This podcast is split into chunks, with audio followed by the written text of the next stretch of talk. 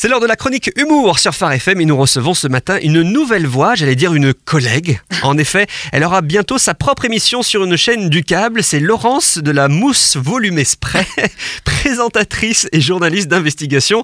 Laurence de la Mousse, bonjour.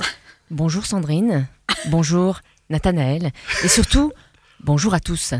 Bienvenue dans mon interview. Alors, on commence par une question pratique. Quel est le nom de votre émission et quels seront ses horaires de diffusion? Mon émission sera diffusée sur NT12 News le dimanche soir et elle a pour titre Un jour, un chemin, une histoire, un destin, un hasard, un détail, une intrigue et un raton laveur. Un nom très complet comme titre quand même. hein. C'est complet, intrigant, charismatique, car c'est un magazine qui retracera le parcours atypique d'une personne publique. Mm. Oui, je fais aussi des rimes sans préparation. C'est comme ma coupe de cheveux, c'est naturel, spontané, réussi. Oui, je cite toujours trois adjectifs, ça donne l'air intelligent, cultivé, élégant. Élégant?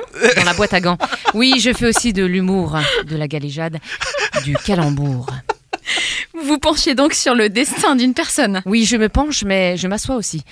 Je croise les bras, je me lève, je marche face caméra, je me mords la lèvre, je m'accoude, je m'adosse, je mâchouille mon stylo. Je me réassois, je me relève et je te bouscule. Tu ne te réveilles pas, comme d'habitude. Oui, je suis cultivée aussi. Et, et pour votre première émission, quel personnage nous présenterez-vous? Pour mon premier numéro, j'ai choisi Nathanaël Chong. Ah, C'est un personnage drôle, attachant, professionnel, oui. J'inspire beaucoup les gens. Oui. Oui, bon, mais pourquoi moi je suis étonné, curieux et, et impatient en même temps de voir ça? Attention, Nathanaël, les Oui. trois adjectifs, c'est mon gimmick. Euh, Pardon. J'ai déposé un brevet, un label, un certificat d'authenticité. Est-ce qu'on peut écouter un extrait de, de cette première émission? Bien sûr, nous sommes en 1990 quand un jeune garçon espiègle décide de quitter Paris, sa petite capitale natale, pour partir à la conquête de l'Alsace. Nathanaël Chong, bonsoir, comment allez-vous? Bonsoir, je vais bien, merci. Un charisme naturel, une voix qu'on retient, un sixième orteil au pied gauche, mais assez parlé de moi. Nathanaël, déjà enfant, fait preuve d'un caractère fort, déterminé, solide. Oui, il a l'intime conviction que cette vie artistique lui tend les bras. Puis le petit Nathanaël grandit et vous l'avez compris, il est plutôt pas mal.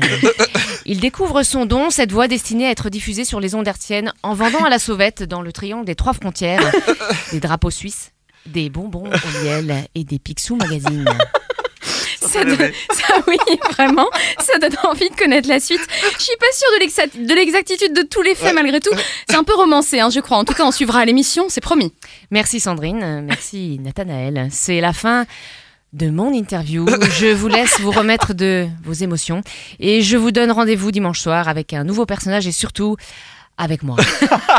Et c'est ça qu'on veut. Merci Laurence de la Merci. Mousse pour les spray. Bravo. Merci et on vous rappelle que vous retrouvez tous ces rendez-vous en replay de Sandrine Richen, notre humoriste, sur le site farfm.com.